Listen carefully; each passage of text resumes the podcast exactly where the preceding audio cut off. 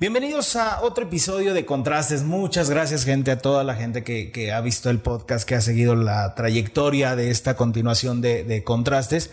Muchísimas gracias por estar nuevamente.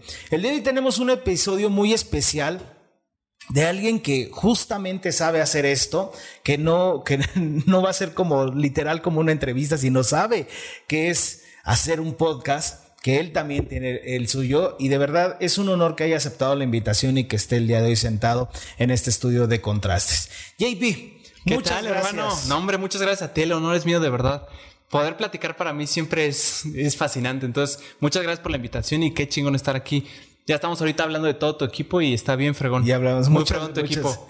Muchas gracias. Pues mira, eh, intentamos que la gente se quede con el contenido que hacemos, que aprenda algo, que esto es el, contexto de este, de este podcast, que es informativo, vaya por decirlo así, emocionalmente. Que sepan sobre temas de la vida, sobre el lenguaje de los niños, sobre educación de los niños, sobre parejas, sobre emociones. Claro. Básicamente, ¿no? Entonces, ese es el contexto de, de contrastes. Y, por, y mucha gente que me sigue, pues por eso viene a verlo. Viene a verlo. Entonces, yo decidí eh, mandarte mensaje, invitarte, porque sé que tú tienes tu podcast y también has tenido unas personalidades en tu podcast que la verdad es que uno aprende muchísimo. Tus clips que subes a, TikTok, que subes a Insta, y la verdad es que sí te dejan ese aprendizaje y, está muy padre. Más que entretenimiento, sí aprendes en, el podcast. ¿Qué tal te, te costó llegar a eso? No, pues muchas gracias primero por, por decirlo, qué chingón. Eh, luego hay gente que yo creo que nada más piensa que nada más es subir por subir, pero muchas gracias por, por verlo, por decirlo. Eh, lo aprecio mucho. ¿Y qué tanto me costó iniciar, te refieres? Sí, realmente llegar a esta parte donde ya hablas con una naturalidad, ya dices tu pensamiento tal y cual como es. Yo creo que al principio uno eh, se detiene, ¿no? Sí. Porque te da miedo la cámara y dices, híjole, y se va a quedar grabado y si a alguien no le gusta. Sí. Y, luego el primer hate que te avientan y dices, o sea, y te derrumbas de repente. Sí. Pero con el paso del tiempo, si te preparas, llega un momento en donde ya puedes hablar con una naturalidad y que eso yo creo que ya lo haces. Eh, gracias. Yo creo que sí, sí me siento mucho más fluido que obviamente cuando empecé porque el hecho de tener cámaras apuntándote a ti y estar consciente de eso, ya lo hace. Estoy viendo un curso de, Casey Neistat, no sé si lo conozcas. Un youtuber bien ah. chingón de, de blogs de, Estados Unidos, el pionero de los blogs, ponle tú. Ok. Entonces él dice que por mucho que la gente diga sé real en cámara, sé como tú eres en cámara, sé tú mismo, sigue siendo un performance porque el hecho de tenerla y que tú estar consciente de que estás grabando, de alguna forma te moldea en el qué dices, cómo hablas, cómo quieres mostrarte. Entonces, yo creo que eso todavía no he conseguido así como un poder decirte, no, es que soy 100% yo, fluyo normal fuera o, en cámara, eh, pero creo que sí te vas, o sea, como que te vas acostumbrando al formato y pues es que es una plática. Después de los primeros dos minutos ya lo ves como estoy platicando, no es nada más que una plática. Ya llega, ya llega un tema como más profundo. Sí. Ya no nada más la pregunta de entre sí y no, sino ya llega un tema y entonces ya empiezas a dar tu opinión, ¿no? Exacto. Hay, hay una gran diferencia entre hacer un podcast, entre grabar frente a cámara hacer un TikTok directamente de la cámara de TikTok o hacer las preguntas, contestar las preguntas que la gente te está preguntando. Sí. ¿No? Vaya, yo he visto que haces mucho esa dinámica donde la gente te pregunta y entonces te pones con el teléfono y contestas la pregunta que te están haciendo en Insta. Sí, a veces lo pero Es, pero es diferente. Muy diferente, Muy diferente, ¿no? Sí, es muy diferente porque bueno, yo me siento mucho más cómodo cuando es una conversación así, uno a uno. Porque finalmente, por mucho que están las cámaras, te digo, en dos minutos, tres minutos se te olvida y empieza a fluir como la plática que estamos teniendo ahorita. Pero hablarle solo a una cámara sin que haya una interacción persona a persona, o sea, más alguien más que tú, es mucho, a, mí en lo personal se me hace mucho más difícil, mucho más incómodo, porque finalmente muchas personas te dicen de que cuando le estás hablando en tu story a, a tu audiencia, o sea, que estés hablando tú a una cámara, imagínate que estás hablando con una persona, pero a mí me cuesta muchísimo, o sea, no estoy hablando con una persona, estoy hablando con mi teléfono, a veces me veo a mí mismo y todavía es mucho más raro, entonces sí, yo me siento mucho más incómodo hablándole a un teléfono así nada más, eh, aunque me imagine que estoy hablando con una persona, o sea, me cuesta imaginarlo. ¿Ya haces en vivos? He hecho un par, pero no soy constante, o sea, no, no. le pongo mucha atención. ¿Y, te costó trabajo? Sí, los primeros sí. el, en vivo. Los primeros sí. Es que es bien diferente a, grabar el podcast. Muy diferente. Mucho. ¿Interactúa la gente contigo en el en vivo? Sí, sí. Sí tuviste esa, porque hay veces que te quedas hablando tú solo y nadie te pregunta o nadie dice nada y, ah, claro. Eh, sigues, pero contigo tiene interacción. Ah, las primeras veces en TikTok que quería probar el, el, en vivo, dije, pues alguien lo recomendó, déjame ver de qué se trata esto. Las primeras veces yo hablaba solo y mi miedo, el miedo que sigo teniendo es en un en vivo es no sé si estoy siendo lo suficientemente entretenido para que la gente se quede. No sé por qué no están comentando, no sé por qué están interactuando. Entonces sí, yo creo que ese es el reto del en vivo de no sé, estoy hablando yo solo conmigo solo y por más que tengas una interacción de texto, pues no es algo genuino, no les puedes estar viendo las reacciones de lo que estás diciendo. Entonces se vuelve como, a ver si eres entretenido tú, está en tu juicio. Sí, fíjate que yo una vez hice un, live en, en, TikTok. Ajá. Dije, me voy a aventar poquito. Dije, para probar, para ver qué. Y fue como a las 10 de la noche y que empiezo la transmisión y pues sí, ya se empezó a meter la gente y entonces empecé a explicar a qué me dedicaba, qué hacía y me empezaron a preguntar y entonces el mismo tema se fue llevando otro y otro y eran preguntas y preguntas y preguntas. Terminé haciendo dos horas de en vivo y yo me sorprendí, ya terminé a las 12 de la noche y dije, wow, o sea, esto que la gente te pregunte está genial. Dos horotas. Pero cuando la gente no te pregunta nada y nada más te está escuchando, tienes poquitos, qué trabajo es horrible. cuesta. Es, sí, es, es terrible. Y creo que la gente no se da cuenta del detrás del teléfono que tú estás de este lado y dices eh, eh, verdaderamente cuesta trabajo. Este uno se enfrenta a sus propios demonios, le digo yo, de, de, de seguridad, de inseguridad, de, de, estima de todo, el aventarte y decir, híjole, ¿cómo nació tu idea de, hacer un podcast, de hablar, de invitar?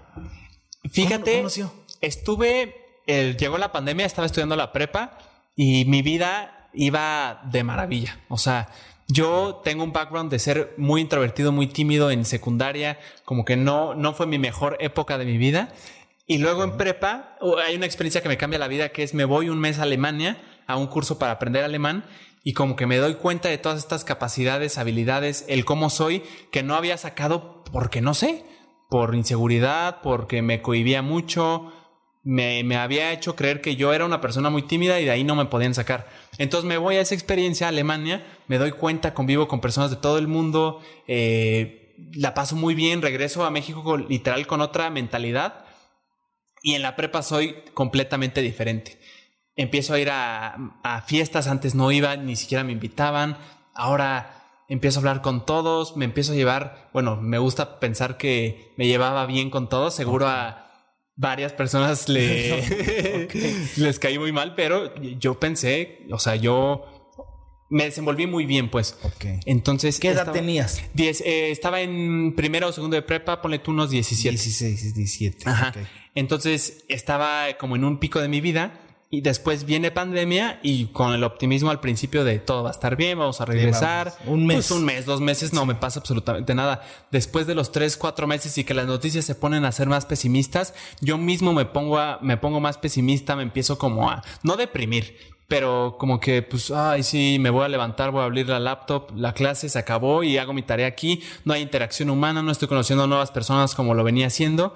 Entonces, después de seis meses de la pandemia, sí dije, ya no soporto más, yo necesito estar con personas diferentes que mi familia, porque los quiero demasiado, pero estar mucho tiempo con alguien los terminas detestando. Sí. Entonces dije, escucho mucho a Roberto Martínez y a Jacobo Wong. Sí, sí, sí. Eh, eh, cosas, creativo, muchos podcasts. Y Roberto Martínez dice una vez que para él el podcast fue una genialidad porque era un pretexto perfecto para que dos personas se conocieran y que no fuera raro. O sea, ponle tú, yo te quiero invitar a mi podcast, Enrique, y si no te conozco es raro. Si no tuviera un podcast y no te conozco y te quiero conocer, es raro que te diga, ahí vamos por un café. Te quiero conocer. Está raro. No, no lo hacen. Entonces, como que yo oí a Roberto que decía que cuando tú le dices a una persona que quieres conocer, hey, vente a mi podcast, ya hay un pretexto de por medio para que esté justificada esa, que se conozcan. Entonces me voló la cabeza y dije, claro, eso es lo que quiero hacer, lo quiero intentar. Y ahí empecé a, dije, quiero hacer un podcast y pues ya me puse a cotizar todo lo que necesitaba, que si necesitaba paneles acústicos para el audio, qué iba a hacer, o sea, todo eso y ya como que lo, demás lo dejé fluir, o sea, como que no me metí, me metí en cosas técnicas, pero no tanto en el... En el contenido. En el contenido en sí. En el contenido. Oye, pero Qué, qué, padre que te haya volado la cabeza con, con, eso, ¿no? Sí. Que eso es lo que tienen los podcasts, que esto tiene la información, que gracias a alguien que habló y que no te conoce, él únicamente dijo una frase que a ti te impactó y te cambió la vida, ¿no? Exactamente. Eh, ¿Eras amigable antes de, todo esto? ¿Tenías muchos amigos? ¿Eras sociable? Sí. Sí, sí. O sea, siempre lo he sido. Siempre lo he sido. Pero me, me, costaba, por ejemplo, si yo no te conozco y no los conozco ustedes dos, me costaba, o sea, siempre fui amigable, nunca eh, mala onda, mamón ni nada pero me costaba como la dar, darte la, la primera. Exacto. La primera interacción, esa, el primer paso de Sí, el primer paso yo no lo daba. No, lo dabas. No, estoy en secundaria. En primaria sí. Ahí, ahí sí. Entonces, Está muy raro. Y, ahí pasó algo y ya dijiste no. Ajá. O sea, yo estaba en primaria. Podría decir que top 3 de los más populares de la primaria, porque además mi, mi mamá es la directora de esa escuela. Entonces yo creo que eso me sumaba muchos más puntos. Pero genuinamente me relacionaba muy bien, pero extremadamente bien. O sea, yo estaba en sexto de primaria y me llevaba hasta con los niñitos de preescolar. O sea, era como algo muy padre, muy sano. ¿Es de aquí de Querétaro? De Querétaro. Ajá. Excelente, toda tu vida. Toda mi vida aquí. Ok. Nacido aquí. Y luego pasas a la secundaria y viene el bajo. Y viene el, ajá, el declive. O sea, no, tuve como una situación así que dijeras tú, no, es que se le murió a alguien y no volvió a ser el mismo. No, para nada. Simplemente como que era fue el cambio drástico de venir de una escuela de, va, a sonar feo que lo diga, pero como de clase media, o sea, de clase normal, y luego llego a una secundaria de top, o sea, clase alta. Digo, digo esto para, para que la gente lo tenga en la mente, no porque, no porque sea relevante en otro tema. Pero ese, ese switch es, es muy importante decirlo porque sí vi un cambio total de cómo son las personas. ¿Hay una enorme diferencia? Para mí fue enorme. ¿En qué? ¿Cuál es la diferencia? Fíjate que lo he analizado un par de veces y la diferencia más notoria que veo entre una escuela top, o sea, FIFI, y una escuela normal como las que la mayoría va, es que las personas en las escuelas eh, top como que no tienen interés en, número uno, conocerte bien. No tienen como esa, esa, o sea, estoy generalizando, pero en, general es así. Habrá dos que tres personas que están súper buena onda y vengan y hey, ¿cómo estás? Pero como que en, su mayoría no hay un interés por venirte y hacerte parte. O sea, como que ya tienen un círculo cerrado y no les interesa que tú te metas. O sea, no, no es opción. Y también vi que como que no, no hay mucho interés en, en ser amable. Ok, eso es en las escuelas promedio. No, en las, de arriba. En las de arriba. Ah, ok. Entonces son como muy selectos. Ajá, muy cerrados. Sí, muy cerrado en este. O sea, para unirte a un grupo de ellos, tienes que ser mucho. O tener mucho. O ser mucho. Ajá. O, venir, por ejemplo, de familias eh, renombradas. O sea, no importa lo que tú eres, importa lo que representas. Ajá, de alguna forma sí. De alguna manera sí. Y en esa etapa de secundaria, porque ahorita veo a, mis compañeros que tal vez no nos llevamos, no nos hablábamos mucho, ya después como más maduros y se, nos damos cuenta de que es una estupidez. Sí puedo decir. Sí, sí, sí, sí, sí, sí, sí, no, no te preocupes. Nos damos cuenta de que es una estupidez y eso deja de ser importante. Pero creo que se juntó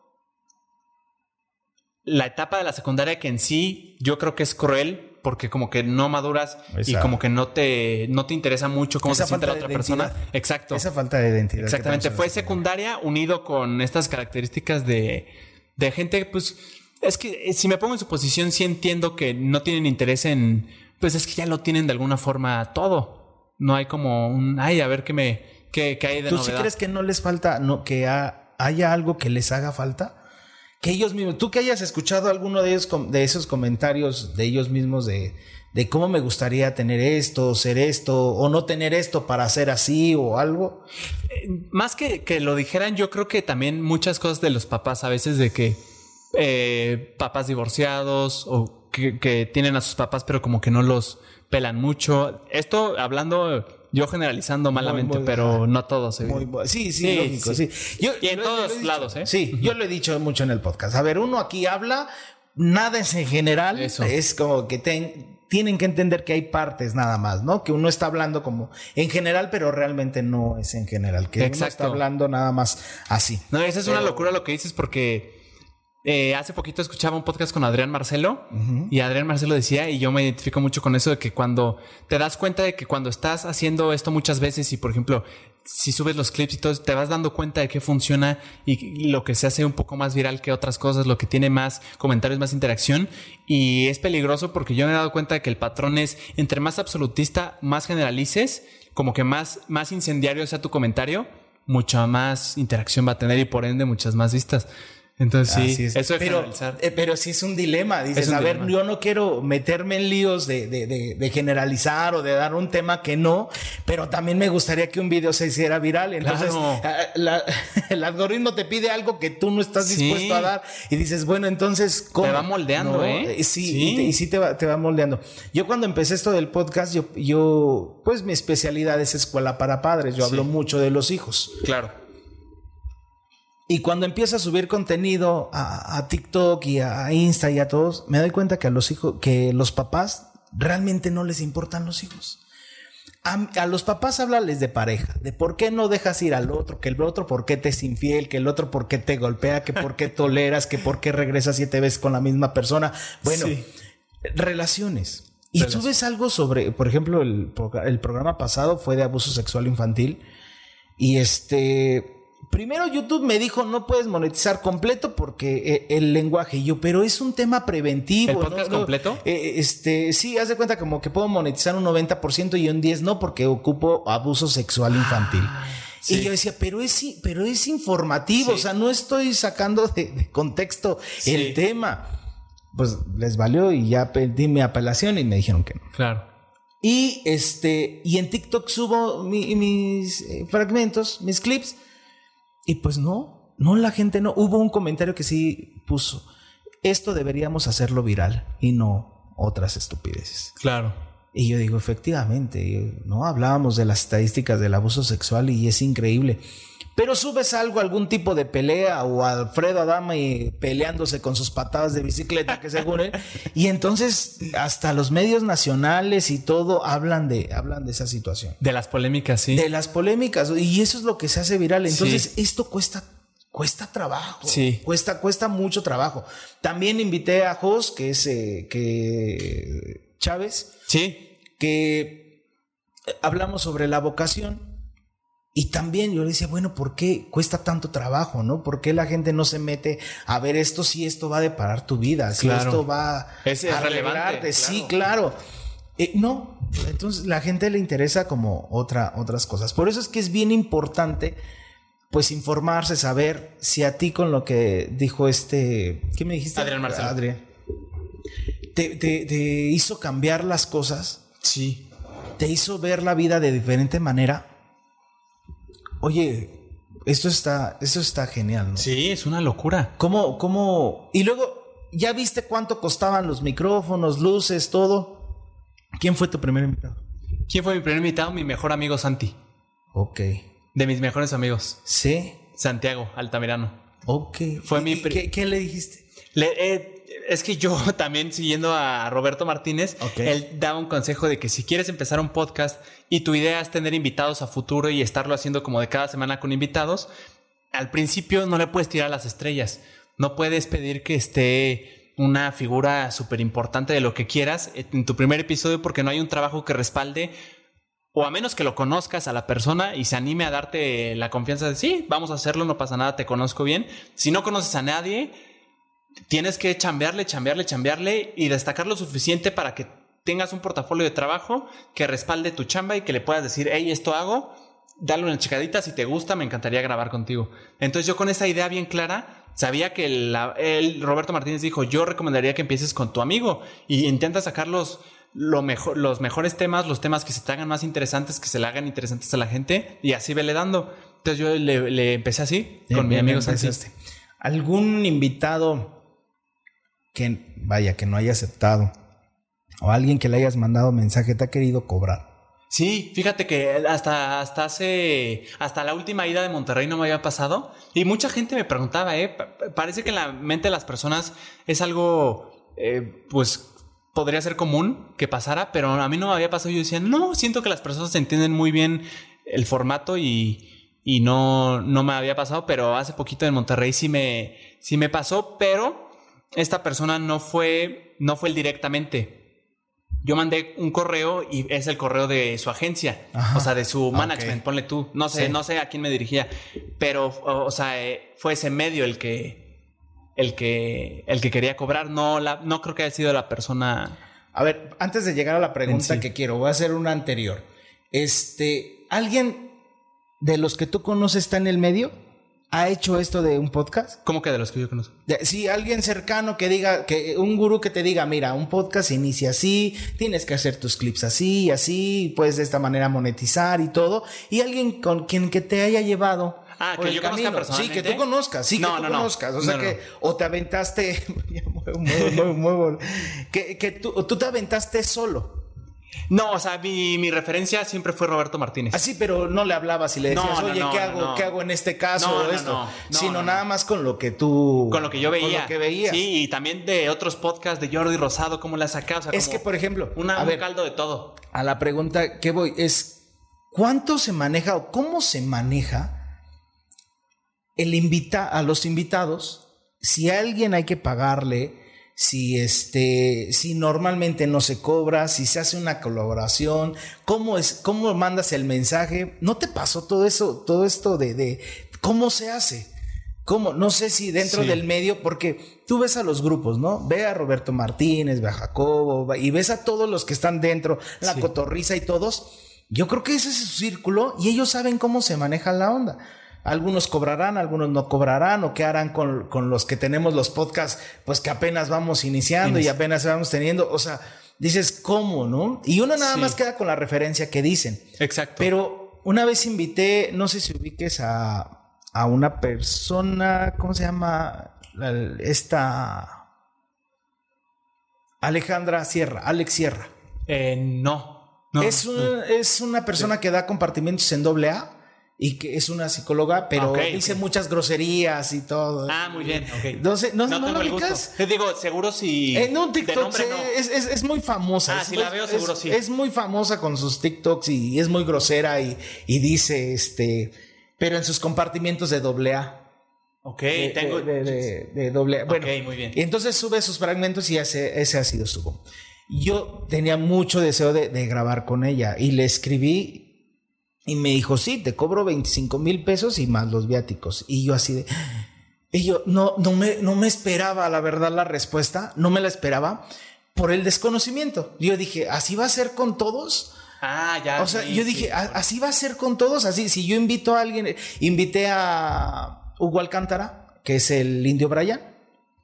Tampoco lo ubicas. bien mal, pero seguro de imagen, seguro de imagen. igual, igual y sí, además soy bien malo. Es un, es un, comediante que sale en televisión. Ah, todo, el Indio Brian, yo lo tengo en, en Facebook como amigo. Ah, qué feo. Y este, y le mandé un mensaje y le dije, y me dijo, hermano, con mucho gusto, nada más dame tiempo de, de cuadrar este tiempos porque ando sumamente apretado. Y sí, ¿eh? anda de programa en programa y de teatro en pueblo en teatro en pueblo y anda de aquí para allá y de allá para acá. Y no hemos tenido como la oportunidad de, de hacerlo. Pero él no me habló nada de cantidades, de nada. Y yo digo, esto es como que, no sé, como que en, el, en qué momento dices si te van a cobrar, no te van a cobrar, cuánto, cuánto cobran, cuánto estás dispuesto. Cuando salió Yo Stop de la, de la cárcel que decían que cobraba 100 mil dólares por una entrevista, sí, es no, pues, o sea, ¿qué haces en este tipo de cosas? No, ¿quién los tiene, además? Así, ¿no? Entonces dices, no, pues un medio, o sea, ¿qué haces tú con tu podcast? ¿Cómo, ¿A quiénes son los que invitas? ¿Cómo haces? ¿Nunca tuviste esta parte? Sí, o sea, te digo nada más esa vez, pero entendí perfectamente. También yo no satanizo que, que quieran cobrar, porque finalmente yo creo que un podcast, hace poquito lo oía en un podcast de Estados Unidos, gringo, y decían que un podcast es una maravilla porque finalmente es, es un video colaborativo. O sea, estás colaborando con una persona, porque están hablando, pero están colaborando. Es decir, estás, estás uniendo fuerzas, estás uniendo la audiencia de Enrique con mi audiencia de JP, la audiencia de quién sabe quién con la audiencia de la otra persona. Entonces, como que se unen fuerzas. Y no satanizo esto que te digo de cobrar porque si no ven el valor que hay en tu en tu podcast, o sea, aún no te conocen, por ejemplo, en, mi caso, todos los que he mandado y no me han contestado, o, la persona que ha querido cobrar, yo no lo veo. ¿Cómo lo diré? No lo veo mal, o sea, no lo satanizo porque finalmente sé que hay. yo, por ejemplo, a veces muchos amigos creerán que soy bien mala onda de que muchos planes a los que antes iba sin pensarlo, ahora ya no puedo y les tengo que decir que no, pero es que las agendas a veces de las personas no dan.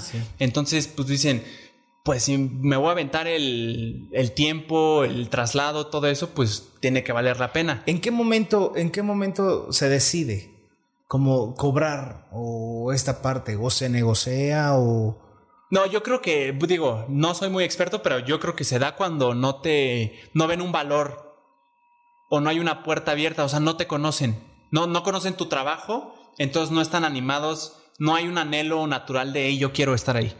Si me entiendes, entonces llego y les digo, hey, ¿vienes? ¿Quieres venir? Digo, les, hay, un, hay un escrito y todo. Y yo creo que es ahí cuando sucede. Sí, no es tan mal que quieran cobrar Sí, yo tampoco lo veo así, pero sí me llevé como una gran sorpresa, ¿sabes? Sí. Yo no lo esperaba. O sea, dije, sí, en algún momento alguien va a tener que cobrar, porque he hecho, por ejemplo, he hecho conciertos con trovadores que, que han cobrado buena lana para, para poder tocar en un evento y dices, digo, hay que rentar el, auditorio y hay que pagar el sonido y la consola y todo, y, y se convierte un negocio.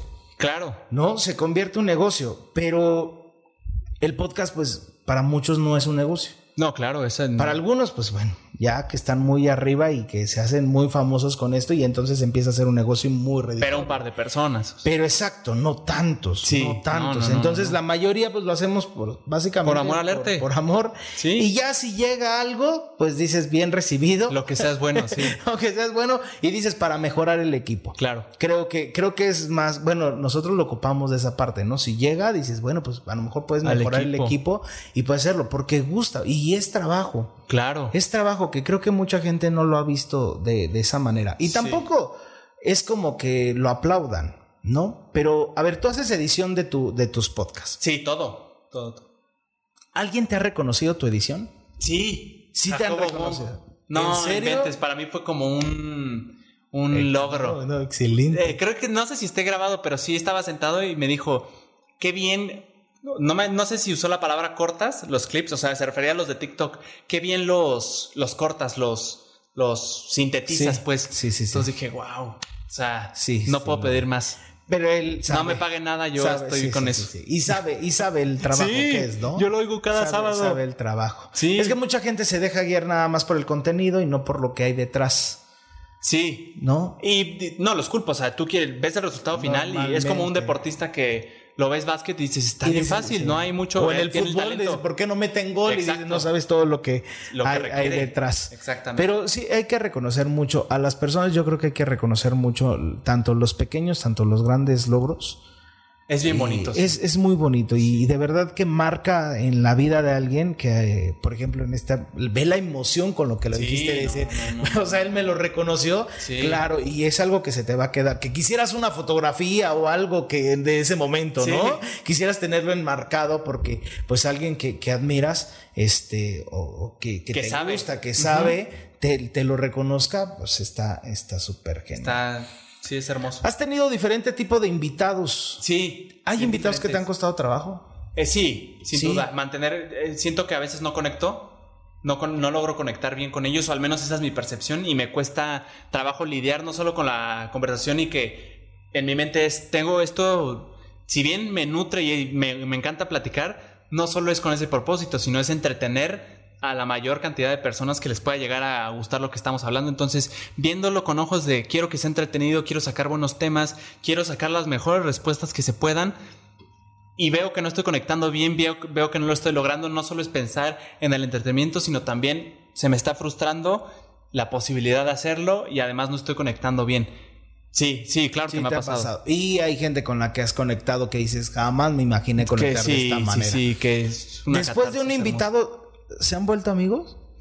¿Te has vuelto amigo de alguno de tus invitados? Sí, o sea, digo, amigos de que nos vemos cada fin. O sea, por ejemplo, que fui a Ciudad de México a Monterrey, no porque no, hay manera, pero sí que como que tenemos, nos damos cuenta de que tenemos cosas en común y como que eso nos une, entonces ahí estamos mensajitos de, hey, ¿cómo te ha ido con esto? La universidad, ¿qué tal? O cualquier cosa así. O sea, yo diría que sí. Sí. Aparte tienes una personalidad muy fresca, de verdad. Es, este, Muchas gracias. Yo le decía a mi hermano, le digo, este, es que JP escribe como habla.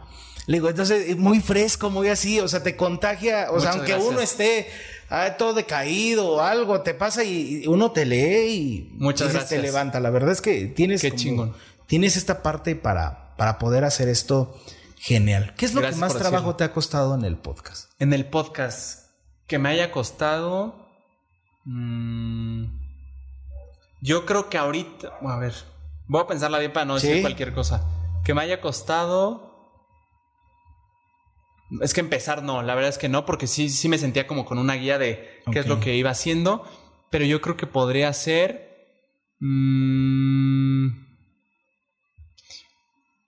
una técnica podría ser. O sea, de lo que más me ha costado haciendo el podcast es tener la disciplina y ser riguroso con la chamba que hay que hacer, aunque no tengas ganas, en el momento que hay que hacerla para que todo siga fluyendo de manera constante. Como que lo, lo ¿cómo se dice? Que lo pensabas que era mucho más fácil. Ok. ¿Cómo se dice eso? Lo sobrevaloré. No, lo undervalued. O sea, lo, lo vi como algo, una tarea de, pues, me puedo echar unos, ¿qué edito? Unos siete clips diarios me di cuenta y que solo puedo con tres. O sea, mi mente está bien y apenas bien editando tres diarios. Entonces creo que lo que me, lo que más me ha costado trabajo es, órale, o sea, esto, esta es la meta y esta es la meta que se tiene que cumplir sí o sí.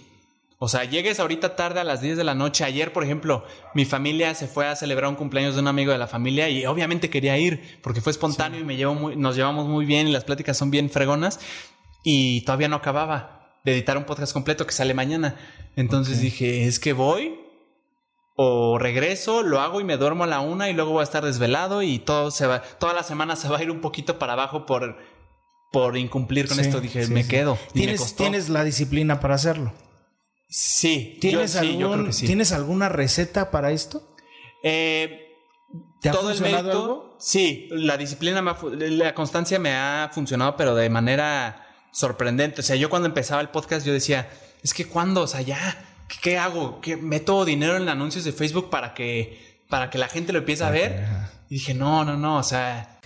Entonces, tienes esta disciplina para poder hacer los, los clips. O sea, tienes tres clips, que eso es lo mínimo o lo máximo que. No, lo mínimo. No, lo mínimo. Lo mínimo. Lo mínimo, ¿Cuántos clips máximo has hecho? Eh, los hago cuando adelanto, he hecho, pues yo creo que seis. Pero de que un día. ¿Dónde los haces? ¿Los haces en la computadora? Sí, en la computadora en, Premiere. Ahí, lo haces. ¿No, no, manejas tu teléfono para hacerlos? Eh, digo, sí, sí podría, pero se me hace mucho más tedioso. Ah, sí. Sí, no, no, no. Y a mí, se, eh, a mí lo contrario, se me hace muy tedioso hacerlos en Premiere y entonces los hago todos en el teléfono y con la música y los cortes y absolutamente todo hago desde el teléfono. No, a mí me, me, me gusta mucho más, me desespera el teléfono porque también jalo de acá y luego esto no me gustó, esto es más interesante, como que hago un caldo. Ok. ¿No haces, la, ¿no haces el programa completo? Sí. O sea, lo, lo, lo vas cambiando una vez escuchaba al editor de, Jordi Rosado y decían que la entrevista no es así completa, no es de inicio a final, sino que iban cortando como los pedazos. Si al final había algo bueno que podía ir al inicio, lo ponían ah, al inicio. y entonces hacían así estos cortes y yo dije, tienes que ser un fregón para hacer eso y que la plática se vaya fluyendo a través de tus cortes. Yo no he podido, yo así como... Sí, yo así como va el programa, así me lo llevo y así, así lo voy editando. No, está en otro nivel y sí te lo creo porque la, la como el ciclo narrativo de las entrevistas de Jordi es una cosa impresionante. O sea, empiezan en algo y esto da pauta a algo y que se acaba con algo y el regalo es un símbolo de todo esto que pasó. Saben, sabe muy bien la producción y Jordi es un genio. Eh, sabe a qué quiere llegar cómo quiere cerrar la historia. O sea, lo tiene su equipo de, no, no, no sé si de investigación, pero hay gente que le ayuda en el tema de, investigar las preguntas a cosas que como, ay cabrón, ¿cómo sabes eso si solo lo sabe mi mamá? O sea, cosas así, Ajá. las sabe. Y también Jordi yo creo que se mete a investigar y está muy bien, informado antes para poder... Sí, sí, te lo creo, que estén jugando con las... con el tiempo cronológico y sin que afecte la narrativa. Es, Es impresionante. Es, impresionante. Se le ven las tablas de, lo que ha hecho por, yo creo que por toda su vida. Una locura. otro rollo y antes. Sí, Todo lo que ha hecho en producción. ¿Tú tienes algún sueño con algún invitado? Em, Alguien que tú digas, este día va a ser como, wow, que tú digas, ese día que lo tenga como invitado en mi podcast. La verdad es que no.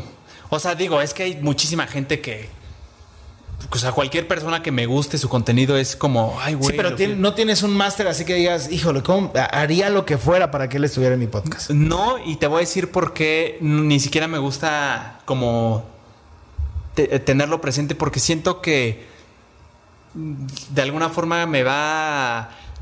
está, está bien raro y está bien tonto, pero de verdad sí me he puesto a pensar en eso.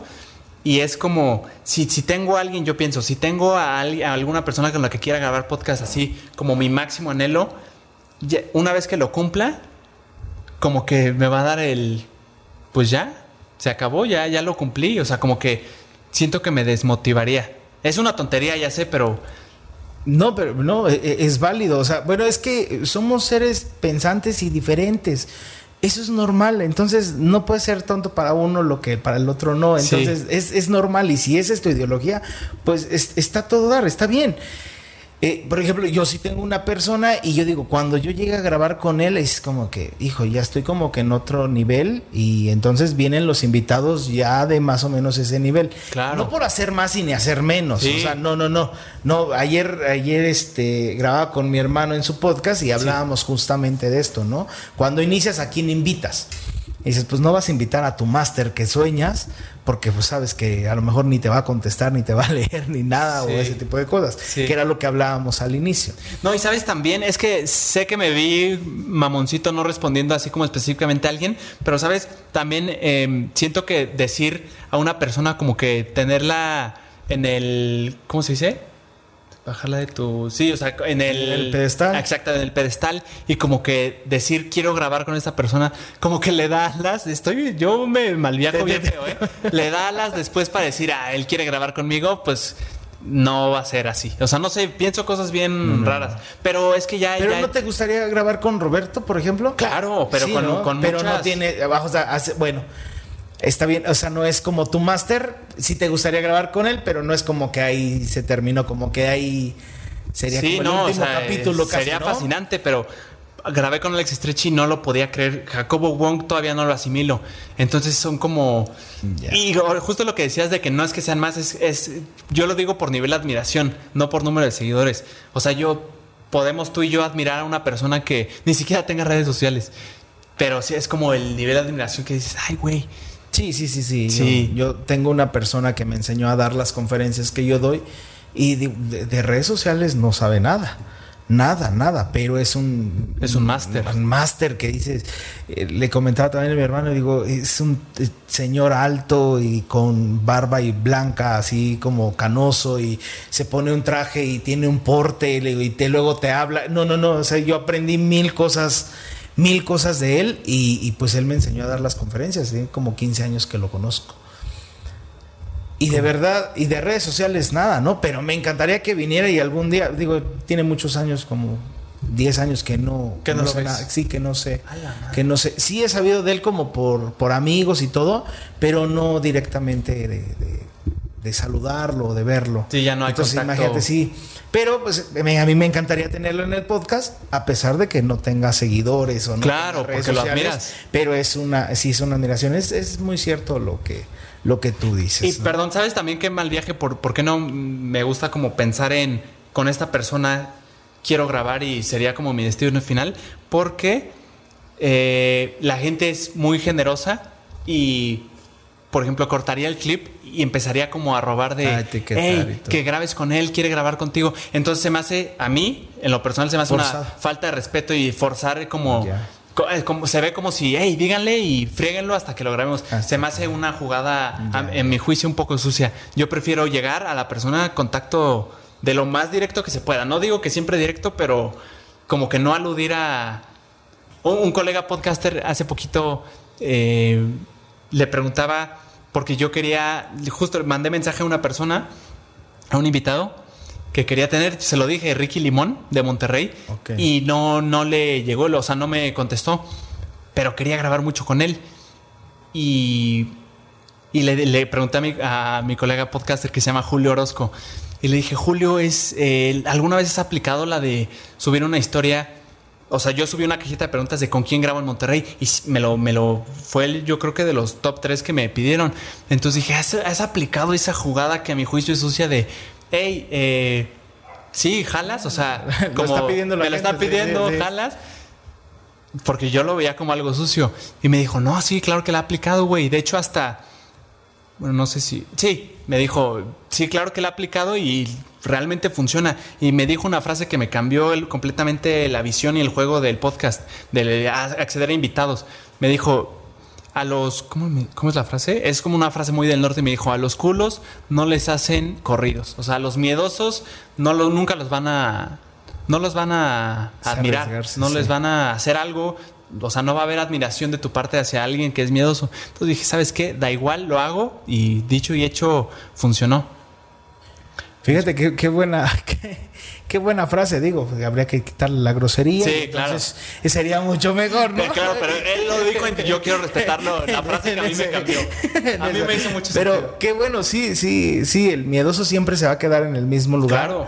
Y no, y no, por no arriesgarse. Si yo no le hubiera mandado mensaje de su opinión a Julio, saludos Julio, no me hubiera, yo creo que no lo hubiera hecho. Si no hubiera tenido esa aprobación de, ah, él también ya lo ha hecho, que respeto mucho su trabajo y lo admiro, fue como algo de tú también. Claro que se puede. ¿Ha sido algún tipo de reunión? Es que llevas muy poco también en esto, ¿no? Estábamos hablando fuera de cámara. Eh. ¿Cuánto llevas en esto? El de podcast, cinco meses. Cinco meses. Te ha, ido genial, eh, te ha ido genial. Genial, de verdad te ha ido eh, en el podcast. Digo, has subido mucho de seguidores, tienes videos virales, tienes tienes, vaya, material en YouTube. ¿Cuántos suscriptores tienes? Tienes como 10 mil, ¿no? Como de 12 mil, 13 mil. ¿no? 13 mil. Bueno, la última vez que yo lo vi fue 10 mil, yo creo que. Sí, es que ha estado, ha estado, ha estado bien. ha estado creciendo. Y dices, vaya, o sea, has, has crecido bastante. Ahí vamos. En, las, en las redes. tampoco tienes un número así como que digas. Ay, güey. Llegue, llegue ¿quiere ah, llegar? Es una pregunta. Eh, ¿Que quiero llegar? Pues es, sí, el cielo es el límite ponle tú, eh, desde secundaria yo en Instagram veía como es que no hay manera de... Es que yo antes hacía blogs, Enrique, en TikTok. Ok. Antes de, los podcasts, sí, hace como un año antes. Lo, hacía también porque me gustaba, en su momento me fascinó y lo empecé a hacer, pero no, como que no. O sea, había, había blogs que les iba muy bien, que eran muy interesantes, que llegaban, que se viralizaban un poquito, pero como que Instagram no me como que la gente no me seguía y decía, es que el síndrome, no sé, tú, tú sabrás mucho de esto, hay un síndrome que es como del impostor, ¿no? Que no te la crees, que no crees que eres lo suficientemente bueno. Normalmente, sí. ¿Sí va a de mucha Gente, a mucha gente le pasa. Ah, entonces yo dije, pues es que no me... Pues sí hay varios videos virales, pero no me, no me quieren seguir en Instagram, o sea, sí lo veía. Entonces con esto de que me decías de que si tengo una cantidad, yo veía para arriba los 10 mil. Yo decía, es que no es tan fácil, porque yo veía el crecimiento lento, o sea, sí crecía, pero poquito a poquito. Digo, o sea, ahorita lo que si me comparas con alguien no es nada, pero sí como que yo veía 10 mil y decía, es, es, es difícil. Es muy difícil. dependiendo de tu experiencia, digo, no, no puedes crecer un día, de un día tener 100 mil y al otro día ya tienes un millón y dices, sí, ¿qué hago? ¿No? Porque eh, de verdad la gente te busca, te empieza a abordar cuando te haces viral en alguna cosa y no te sueltan. Por ejemplo, yo tuve un video que eh, llegó buenas reproducciones y hay un TikToker que hace videos sobre relaciones de pareja. Okay. Y entonces yo hablé sobre el enamoramiento, no sé, dos veces y lo empezaron a etiquetar y etiquetar y etiquetar. Yo ni lo conocía. Dije, bueno, ¿a quién tanto etiquetan? Y ya me metí, ya empecé a ver su contenido. Dije, ah, bueno, es, de pareja. Yo creo que por eso lo están etiquetando porque mi video habla sobre, sobre, pareja. sí. Y sí reaccionó a mi video. Lo puso y todo, y dio su explicación y todo, y dije, wow. Eso, esas pequeñas cosas te levantan, te levantan mucho, ¿no? Sueñas con la placa de YouTube. Claro, claro. Sí. Son, como los mismos sueños de los que nos dedicamos a esto. No, pero quien, te diga que no, por, o sea, por amor al arte, pues no. O sea, uno quiere reconocimiento también. claro, sí. Sí. pero realmente el dinero no es como lo principal, sino es más el reconocimiento. Ajá, sí, 100%. Y eso está curioso, ¿eh? Eso está raro, ¿no? Porque yo explico que hay dos partes que tenemos en los seres humanos. Uno es que es el reconocimiento y otra que es parte del dinero. El dinero. Si te das cuenta, quien busca el reconocimiento lo busca a través de una labor altruista. El reconocimiento. Ok. O sea, la mayoría quien busca que le aplaudan, que le reconozcan todo, hace obras de caridad, hace obras de estos. Y quien quiere el dinero, normalmente aparece, nunca sale. Siempre está haciendo dinero y tú no sabes, simplemente sabes que esa persona tiene dinero. Pero ¿qué hace? Nadie le reconoce, nadie le dice nada. Entonces, muchos seres humanos están entre esa, entre esa decisión. ¿Qué hago? O reconocimiento, pero igual y a lo mejor no tengo dinero, porque yo, el reconocimiento es de mientras más, eh, digamos, jodido estés, más reconocimiento te van a dar. Y en la otra parte, piensan que el rico, pues se humilla, que es mala onda, que es malo. ¿No? Entonces, ve esta parte de los dos. ¿Y nosotros qué es lo que buscamos? Dices, buscas un reconocimiento porque dices, lo estoy haciendo por amor al arte, porque me gusta conocer todo, pero no estoy buscando el dinero. Pero si tú le pegas, el dinero va a llegar y llega bastante bien. A mucha gente le ha ido demasiado bien haciendo estos contenidos, haciendo videos en YouTube y todo, que ganan millones de pesos. Sí, sí, sí. Es increíble, de verdad. Es impresionante. Es, sí, es impresionante cómo te puede ir en este... En este medio. En este medio. Sí, sí lo es. Pero ¿a qué, a qué, a qué crees que se deba? ¿A qué crees que, que creo que se deba que... Esta parte de que hay más dinero o puedes generar más dinero haciendo esta parte. Estas son las nuevas carreras, ¿no? Nada más que no las hay en la universidad. Claro. ¿No? Entonces tienes que ocupar tu conocimiento que hay en la universidad y acoplarlo con la con la experiencia, con la experiencia. Y entonces ya, porque no hay una carrera para hacer esto. Sí. ¿No? Por ejemplo, aquí ocupamos la consola, los micrófonos, la edición y todo. Yo no estudié una carrera universitaria para hacerlo, ¿no? Dices, ¿cómo? A través de YouTube, este, alguno que otro amigo que dices, bueno, hazle aquí este secretito y todo, y vas aprendiendo. Me acuerdo que mi primer video me aventé como tres días. Ah, claro, y eso fue poquito, sí. Porque si algo no sabía hacer, el video de YouTube, y entonces te aventabas media hora de explicación y lo ibas a hacer. Y, ni siquiera te salía como salía en el video. ¿eh? Entonces hay un complemento. ¿Qué es lo que tiene que hacer la sociedad para poder llegar a muchísimo más, que mucho más gente haya esto? ¿Crees que esto es para todos? Sí, yo creo que es, es eh, potencialmente cualquiera lo, lo, puede hacer y lo puede lograr. Cualquiera lo puede hacer. Yo creo que me gusta pensar, muchas veces te digo que por todo este tema de hacer los clips y así, mi mente se ha ido moldeando a ser absolutista y yo creo que, digo, hay una escala de grises evidentemente, pero me gusta pensar románticamente que todos pueden hacerlo y todos pueden hacerlo fregón. O sea, pero obviamente se requiere de, de constancia, de disciplina y de ir con lo que empiezas de cero y vas aprendiendo pero no solo hacer lo mismo, sino ir, ay cabrón, esto no me funcionó, y si le cambio aquí, tampoco, y si le cambio acá, esto ya me funcionó, o sea, ir como autoevaluándote y mejorando tu, tu, chamba, tu manera de hacerlo. Pero eso es ah. como parte del éxito, ¿no? Pongámoslos que el éxito lo logras. Sí.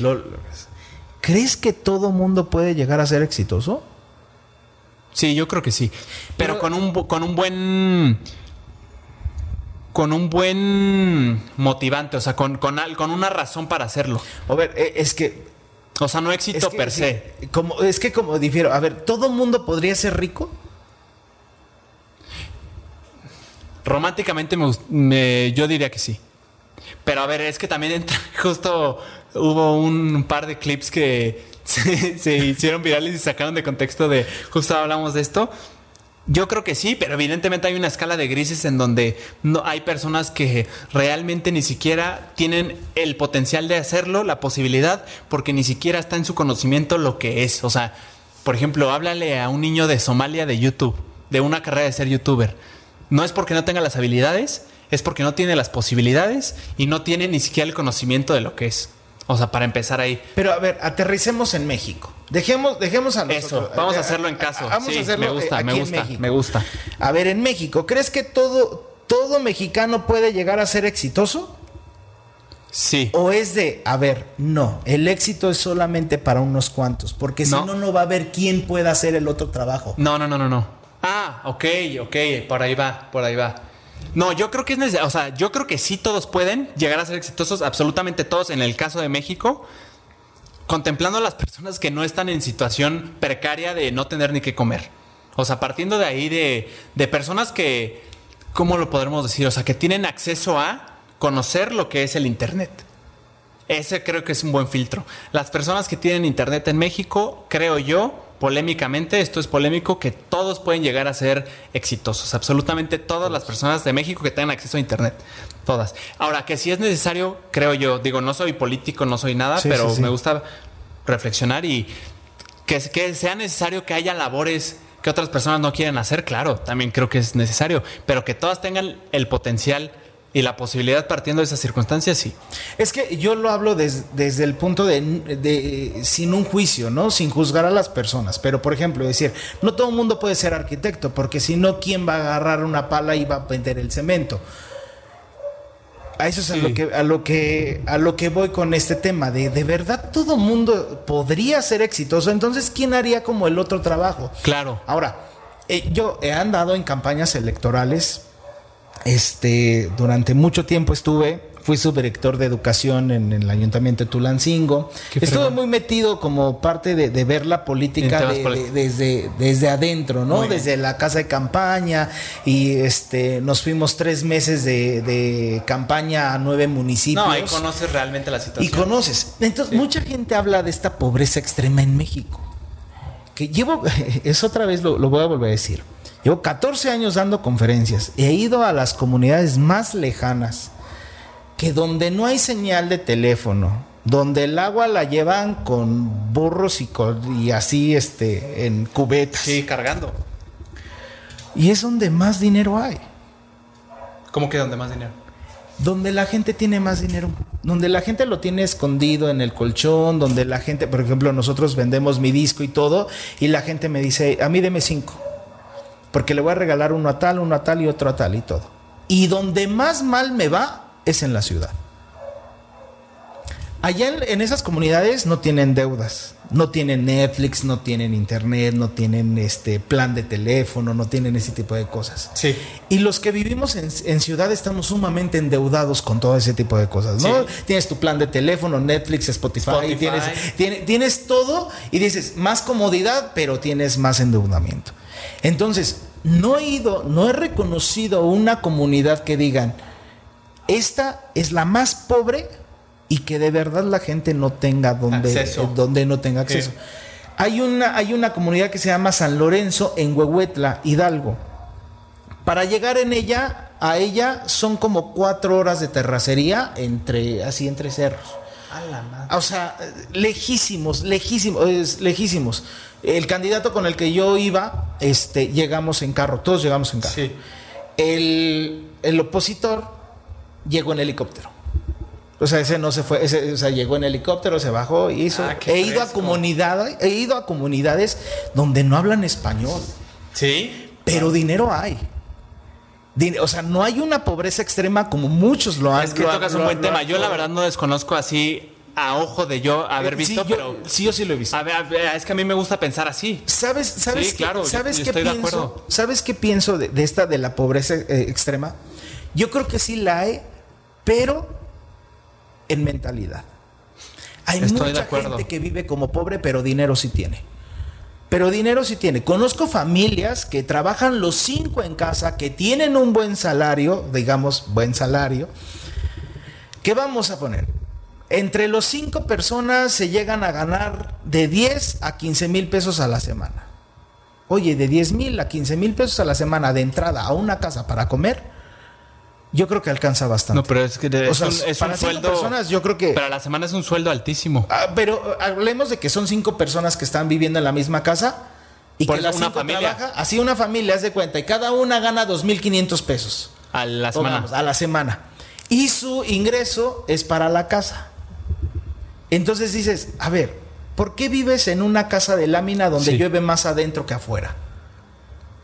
Si ganas entre toda la familia y no tienen más gastos y no tienen, no tienen las, las comodidades que uno tiene.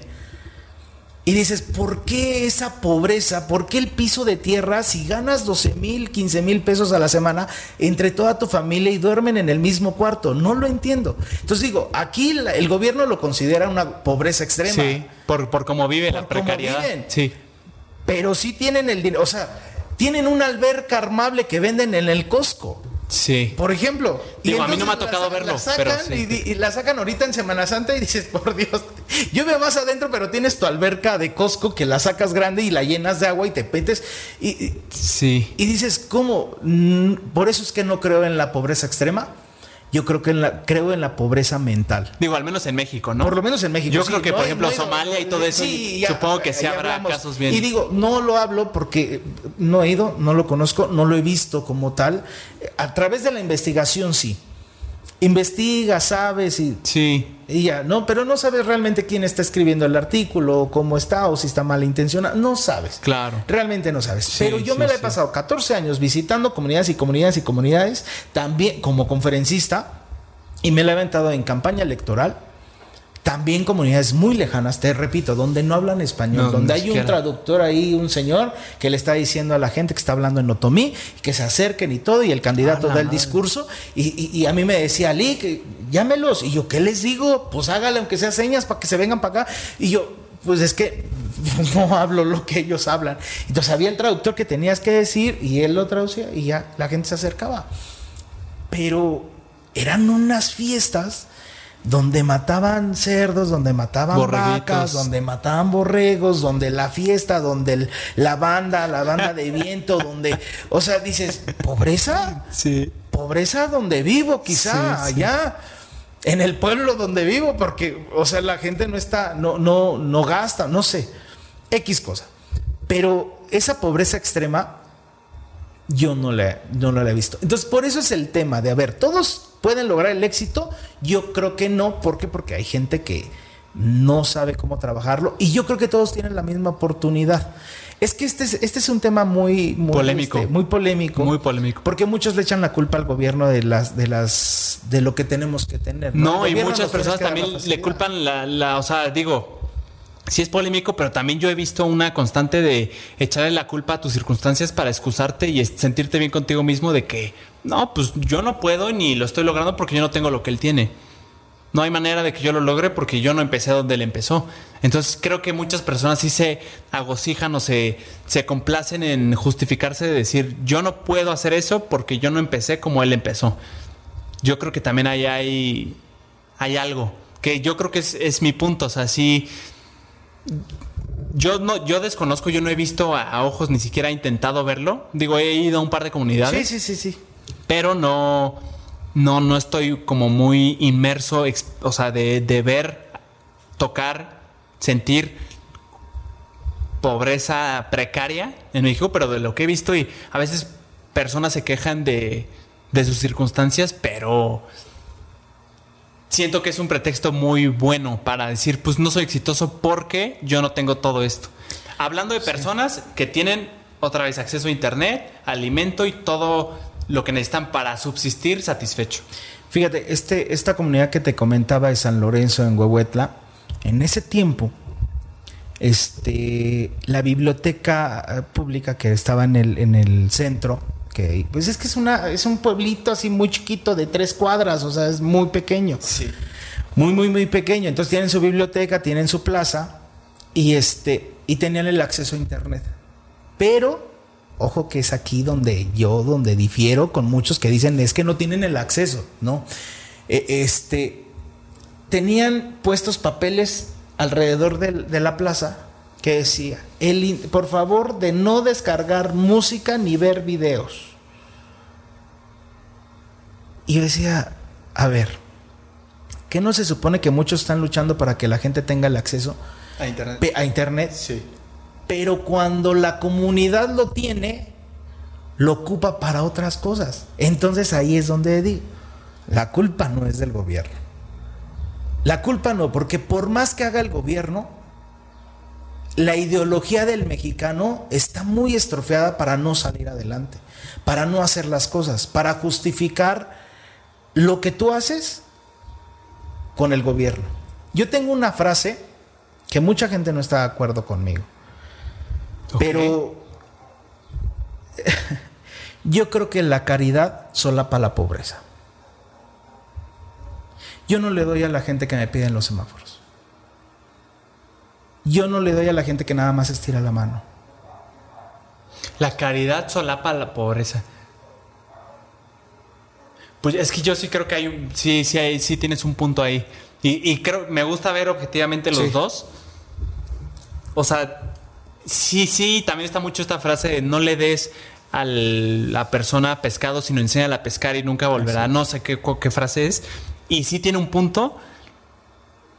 Pero también creo que hay personas que su situación de urgencia de subsistir, o sea, sí creo que habrá algunas que sí sea su única opción.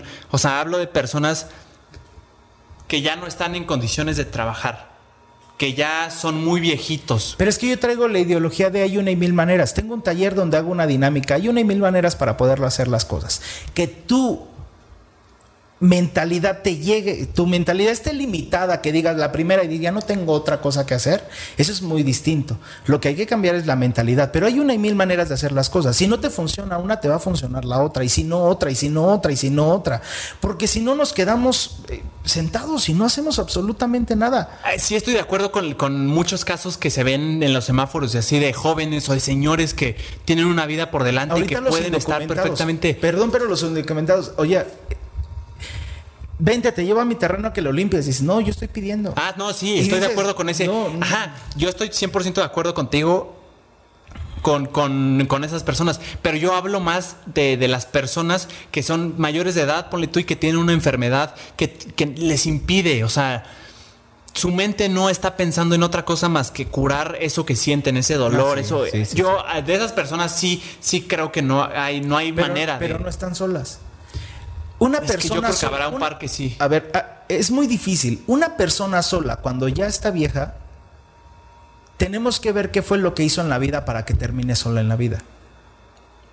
Es muy, es, es muy poco probable que tenga tantas tragedias, tantas, tantas, que de verdad no tenga nadie, nadie, nadie, nadie que dé algo por esa persona. Entonces, tú tienes que preocuparte o tú tienes que ocuparte de qué es lo que haces en, la vida. Te puedo asegurar que tú, por tu personalidad, por tu temperamento y todo, jamás vas a estar solo cuando llegues a viejo. Ah, gracias. Porque eh, atrae, atrae. Entonces, mucha gente quiere estar por la buena vibra. Oye, dices, qué padre es, tener a JP de amigo y, y, me contagia. Y si yo sé que si un día ando medio mal, le hablo y él con tan solo hablar me va a levantar. Pero si, si eres amargado, hiciste a tus hijos, hiciste a familia, hiciste todo y todo el mundo te dio la vuelta y te quedas solo, pues sí, cuando estés viejo dices, no tengo a nadie y entonces no sé qué hacer y no voy para nada. Y hay gente que termina en una tragedia, pero llevan toda una vida vivida, que esa es la que no conocemos. Entonces, por eso es que yo me atrevo a, decir esto, ¿no? De, de, la caridad solapa la pobreza. En ese aspecto sí, otro, personas que, tienen la posibilidad de moverse. Si tú eres caritativo con los niños de cáncer y les llevas medicamentos, dices, bueno, eso no es, eso no va dentro de mi frase. Sí, exacto. Yo estoy de acuerdo contigo en, el, en las personas que son capaces físicamente de, hacer la chamba. Sí, sí, sí, sí. sí. O sea, que, si pueden estar soportando el calor del sol en los semáforos por una jornada de siete horas, pueden estar trabajando. Rentan los niños para los brazos. ¿Has visto a las personas que luego traen sus brazos o acá el niño? Sí, sí. Hay un negocio en la Ciudad de México donde te rentan esos niños para pedir dinero. Sí, he leído de eso, está horrible. Y dices, a ver, y entonces nos meten la moralidad de decir, tú haz lo que a ti te toca. Pero no te das cuenta que haciendo lo que a ti te toca, como decir, bueno, sí le voy a dar. Toma ahí un 20, 50, un 100 y le das. Sí, el beneficio de la duda. Pero está solapando esta parte que siga habiendo más gente sin trabajar, que no haya empleos formales, que muchas cosas que yo que mucha gente le culpa al gobierno que es lo que tiene que hacer, pero la sociedad no lo hacemos. El, caso del estadio. Yo, de lo que la violencia que pasó en el estadio. Yo dije, a ver, ¿para qué quieren sacar a México del Mundial? ¿Para qué quieren reprimir a la directiva? ¿Para, para qué? Si únicamente la pelea se ve la frustración que tiene la gente de no manejar sus emociones. ¿Quién tiene la culpa? ¿Que quieren arreglar el problema de la violencia con más policías? ¿O hay que arreglarlo en las emociones de la gente? A raíz de fondo. A raíz de, ve la educación que estamos dando. O sea, los papás más preocupados por el teléfono que tengan, bueno, que tienen que pagar, por el carro, por esto, y, y el niño...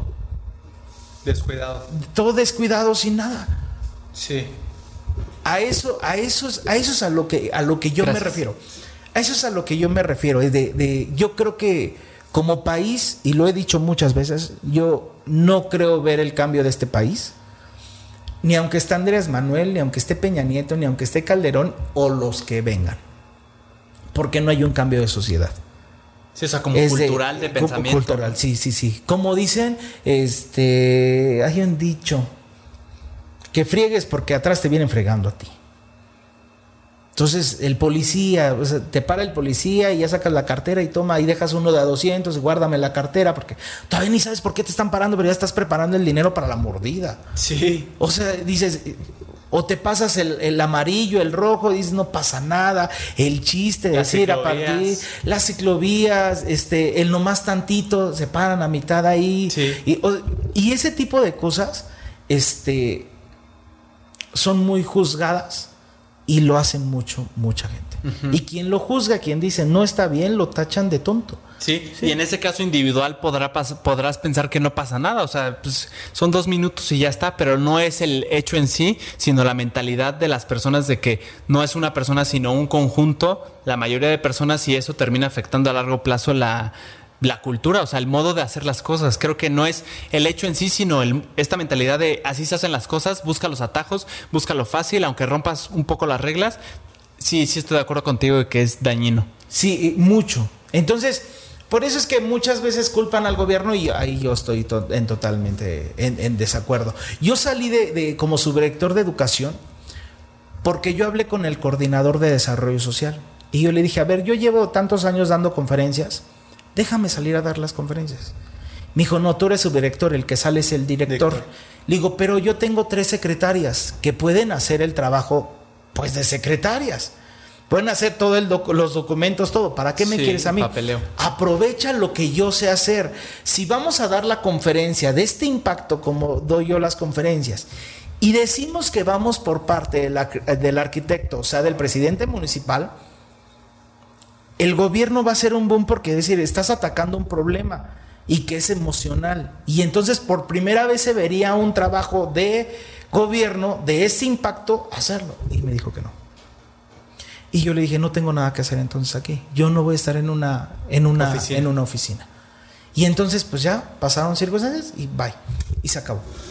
Y entonces yo hablaba con el arquitecto y le decía, no puedes combatir la violencia con más patrullas. Lo único que va a hacer el, asaltante es esconderse, pero no vas a solucionar su problema. Eso es lo único que va a pasar. Va a pasar la patrulla y se va a esconder. Pero su problema de por qué roba o por qué asalta, por qué mata, por qué viola, no lo estás arreglando. Sí, no, de raíz está. o sea, ¿tú crees que.? Es como como arreglan los baches, de que no, no van al, a lo profundo y vuelven a hacer la estructura y la ponen bien. Otra lluvia y se vuelve a votar. Exacto. Otra lluvia se vuelve a votar. ¿no? Y no arrancan el problema de raíz. Eh, por ejemplo, otro tema que tengo es que los drogadictos. muchas gentes dicen, hay muchos drogadictos que ya no tienen remedio, que ya lo dejan. Y dicen, el drogadicto hasta que decida dejarse de drogar, lo va a dejar. Y yo no estoy de acuerdo con eso. Digo, no, no, a veces en contra de voluntad hay que apoyar al drogadicto para encontrar la emoción que hace que se esté drogando. Si tú no encuentras la emoción que se hace que se esté drogando, él lo va a hacer toda su vida. Pero tienes que encontrarle a la emoción. Mientras no la encuentres, él se va a seguir drogando. Entonces el problema realmente no lo tiene como en general él, sino es la emoción que viene cargando. Sí, la razón. Sí. Entonces si tú tocas ese punto, todo hay, todo hay un detonante, todo, todo hay un detonante en esta vida. Todo, todo, todo, todo. ya nos metimos en, en, toda esta parte. Pero este, que yo creo que va muy relacionado con el podcast porque hacerlo también no creo que sea para todos. Yo creo que eh, tienes que tener una cierta habilidad y aprenderla. Eh, no para todos me refiero a que ¿Te imaginas que todo el mundo hiciera podcast? No, no. Por eso es que a lo que me refiero que no creo que sea para todos. O, sea, no, me lo imagino todos, todos, todos, todos. No, este. Hay Pero como... un tema tal vez de voluntad, de que ah, no todos quieren. Exacto. Para empezar, o sea, estamos partiendo de la premisa de que todos, de que todos lo desean y no todos ¿sabes? lo desean. He vivido tantas experiencias. Eh, eh, tenía un compañero hace como 10 años en conferencia que llegó a la empresa. Y era un señor como de 60 años. Ya me acuerdo, chaparrito, se ponía su traje y todo, y se iba. Y pues nosotros nos iba bien, al, licenciado Ariel que me enseñó a hacer esto también le iba muy bien, y éramos varios y, nos iba bien. Y él daba una conferencia y llegaba, ¿qué tal te fue? Pues, sí tuve tanta gente, pero vendí tanto. Y sí, sí, o sea, ni siquiera, ni los sueldos del asistente a cubrir. Y decía, bueno, a ver, ¿qué hiciste mal? Y entonces te ponías a revisar, a ver, ¿qué hiciste? Bueno, a lo mejor te equivocaste aquí sin mentirte, estuvo tres, cuatro meses en la empresa y nunca le pegó. Nunca.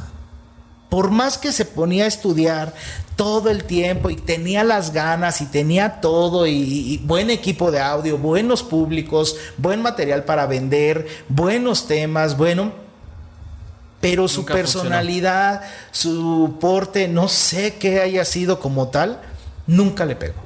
Y entonces dijo, no, o sea, ya no puedo. Y entonces, pues es válido también decir ya, o sea, ya le intenté, ya le intenté. Yo coincido mucho con Odín Dupeirón. En esa parte de decir, bueno, pues si te gusta, te gusta la música, te gusta cantar, pero no tienes la caja ni la voz, ah, claro. pues cómprate los discos porque nomás nunca lo vas a o hacer. O la altura en el básquetbol. O sea, exacto, sí, claro. O sea, exacto, ¿no? Pero este, y habrá uno que resalte. Por ejemplo, el Rey Misterio en, la, en las luchas de, Libre, en la lucha libre. En la lucha libre de Estados Unidos. Dices, un mexicano chaparrito y todo, que dices, uno de cuántos logró llegar allá. Pero no creo que el éxito sea para todos. No creo que, que, que todos vayan a lograr lo que quieren. La idea es que sí.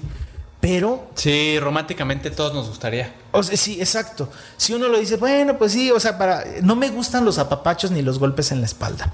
Me gustan más los golpes de realidad. Decir, a ver, bueno, estás listo, vamos a hacer esto y esto y esto y esto. Y si en algún momento ya no funciona, pues buscamos otro talento que tengas. Claro. Porque de plano, o sea, no le voy a pedir a alguien que no tiene un brazo que sea nadador claro. de mariposa. o sea, dices, no puedes, aunque lo desees, no lo vas a poder. Y, aunque me digan, el éxito es para todos, para ti no. En eso no lo vas a lograr, lo vas a lograr en otra cosa. pero, bueno, el éxito en eso no, pero en, otra cosa. En otra cosa lo, puede, lo puede lograr. Sea, hablando como el éxito como algo general, de que puede ser exitoso tanto en esto o en esto si no es bueno o en esto. Yo creo que ahí sí. También hay gente que yo creo que eh, eh, llega un momento en que se estabiliza en algo y de ahí no sale. He conocido muchas familias donde un trabajo seguro, donde no quieren arriesgarse, donde viene una ideología desde, desde casa, no está mal. Marcus, el de Shark Tank. Marcus. Eh, sí, lo ubicas bien. Sí. Él habla del carrusel, ¿no? Y de la montaña rusa. Mucha gente vive en el carrusel. llega el sábado, cobra, el lunes entra a trabajar y otra vez el carrusel. Rutina. Y así, todo el tiempo el carrusel. Dice, de repente te va un poquito mejor y te subes al caballito te vuelves a bajar y otra y sigues dando vueltas en lo mismo. Y hay mucha gente que vive en la montaña rusa, que decide emprender, que decide hacer, machetearle y todo, y de repente vas muy bien para arriba y depende del declive y vas para arriba, vas para abajo, y así de emociones, así de economía y así, y pues ninguna de las dos está mal, cada quien se acostumbra a lo que, a lo, que, quiere, sí. Y las preocupaciones, hay gente que dice, yo no me quiero preocupar. Y los objetivos que tengas. Y los que tengas, y los que te hayan enseñado, los que te hayan enseñado. Porque si vienes de una familia así, normalmente eso es lo que vas a hacer, ¿no? Sí. ¿No? Y entonces hacer este tipo de contenido del podcast es súper genial, conoces mucha gente y conoces otras ideologías, frases. Eso, eso a mí me gusta mucho de los podcasts que hay un invitado que venga y que diga una frase y que, como dices, ¿no? Te vuelve la cabeza y dices, ah, no lo había visto de esa manera. Y entonces viene ese, ese cambio. De acuerdo. Está, excelente. Mira, nos fuimos ya de, de, calle, sí. De lleno, pero este, de verdad, qué gustazo eh, tenerte aquí. Este, te deseo lo mejor, de verdad. Muchas gracias. Igual, te está, te está yendo muy bien y eso eso es a través de, de la constancia, a través de la disciplina. No, y se puede ir mejor. Sí, ¿crees que la disciplina tiene que ir combinada con el talento o nada más el talento o nada más la disciplina? Mm, yo creo que tienes que encontrar esa cosa en la que te gusta y eres lo suficientemente bueno al principio como para ser honesto contigo mismo de que tienes el potencial de escalarlo, o sea, de estoy aquí, pero puedo ser así de bueno. O sea, como serte honesto contigo mismo de que sí soy, es que yo sí creo que pueda haber que tu necedad de hacer las cosas que, que te fascina, pero tal vez no eres tan bueno. Obviamente teniendo en contexto, partiendo de la premisa de que sí es posible con lo que tienes lograrlo. O sea, simplemente es un, es un tema de, de disciplina y desarrollar, o sea, de desarrollar la habilidad. O sea, muchas veces es que es difícil, por ejemplo, talento para podcast. Pues, ¿quién tiene un talento para podcast? Cuando nací yo ni siquiera existía ese formato. Entonces, creo que es más bien no talento para podcast, sino talento para preguntar, talento para investigar, talento para hablar, talento para expresar a mí me gusta pensar que cualquier persona que hable y piense puede potencialmente puede, ser. muy bueno si es lo suficientemente necio y le gusta. O sea, y está la voluntad de por medio. Sí, sí, sí, sí. Y aumentas la disciplina. Claro. Pero, pero, en porcentaje, ¿qué tanto talento, qué tanto disciplina? Es que, por ejemplo, Messi y Ronaldo, al menos lo que se dice en los, en los medios es que Ronaldo es más un ser de desarrollo de habilidad y de, de estar talacheando más que de talento. Y Messi es más un talento, obviamente con la disciplina que requiere, pero un predominante de talento. Digo, a mí me fascinan los dos, pero están los dos medios para los que los mejores dos jugadores del mundo actualmente llegaron. Uno más por habilidad que por talento y otro más por talento, o sea, más predominante más, más el talento, con la habilidad suficiente para estar ahí. Para ti, para ti, ¿qué es, qué es más en, porcentajes? En porcentajes, yo creo que es más 100% la, o sea, la, la habilidad, la disciplina que desarrolles. Mucho más importante. O sea, puede haber personas que tengan el talento y dices, es que no hace nada para hablar así, para expresarse así, cómo cuenta las historias sin, sin ni siquiera él saberlo, tiene un talento impresionante, pero sin no está desarrollando la habilidad otro que no tenía la, o sea, que contaba historias y no le entendían, empezó a desarrollar, investigar y, a estar hablando y cortando y la estructura de su mente ya empieza a contar historias buenas naturalmente. Entonces, este que estaba aquí sin hacer nada, el otro estaba acá y por habilidad se lo llevó de calle porque el otro no hizo nada. Yo creo que es mucho más importante la, el trabajo, o sea, la chamba, la, disciplina, que el talento. ¿Alguna vez has pensado renunciar en esto? ¿De esto? Del podcast. Mm, no. Nunca, nunca has tenido un bajón así que digas, ya. La verdad es que... he, tenido casos de... He tenido como pensamientos de lo del síndrome del impostor. Que yo cuando lo oía decía, es que ¿cómo puede ser eso? Como que no me, me hacía clic. Pero luego como que me empezó a... A pegar así de que... es que y si no soy lo suficientemente bueno, y si solo estoy publicando y es, es así, o sea, y, le... Y X, así. Y X, o sea, y si... Pues no tengo nada especial, o sea, esas cositas sí. ¿Te gustabas en cámara? Pero renunciar no. Perdón, mande. ¿Te gustabas en cámara? Eh, siempre me incomodo viéndome. Creo que es, es, natural. Mm, o sea, sí, pero no, no por lo que estoy diciendo, no me guste quién sea el que No, no, no, tu imagen, así que tú digas, ah, ah, me gusta cómo me veo, me gusta mi podcast. Sí, sí, sí, pero me, resulta incómodo estar, estarme oyendo porque, no por mí, sino por la inseguridad mía de que, o sea, de cuando hay otra persona. O sea, si me veo yo solo, yo, hasta me río a veces de las interacciones que estoy teniendo en el podcast y me la paso muy bien. Pero si hay otra persona, como que mi mente dice, ¿y si no le está gustando? ¿Y si piensa que eres un pendejo? ¿Y si no está, si piensa que no está padre? Ahí batallo, cuando hay una, un juicio de por medio que no es el mío. Cuando soy yo mismo, no.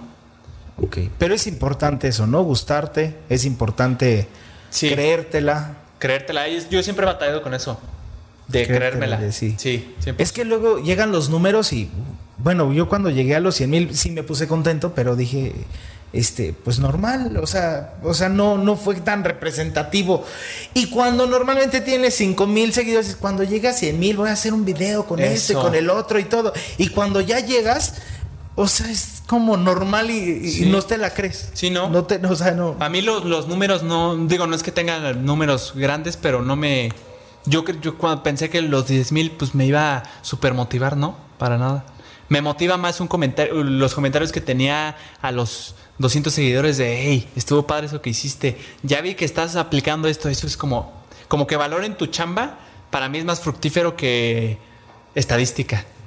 O sea, digo, la estadística también justifica tu chamba, pero que alguien se haya tomado el tiempo, o sea, que alguien haya destinado tiempo para decirte algo padre de ti, es para quedarse y comentarte, ¿no? Para quedarse y ver. Tomar el tiempo de decir algo bueno es impresionante, o sea, es algo que valoro mucho.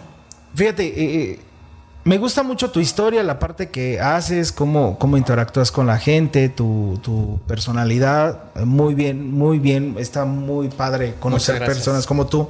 Gracias, igualmente. Eh, hay algo que me gustaría que le dijeras a los chicos que quieren aventarse, que tienen el miedo, que creen que esto es muy caro. Digo, sí cuesta, pero sí se puede. Puedes iniciar con algo básico y y que no se dan el paso. Entonces, que le puedas decir algo a la gente que nos ve, a la gente, a la gente que, ve este podcast, de pues que se arriesguen, o lo que tú decías, vas a tu, a tu experiencia. Gracias, sí. Yo creo que te tienes que volver bueno contando historias.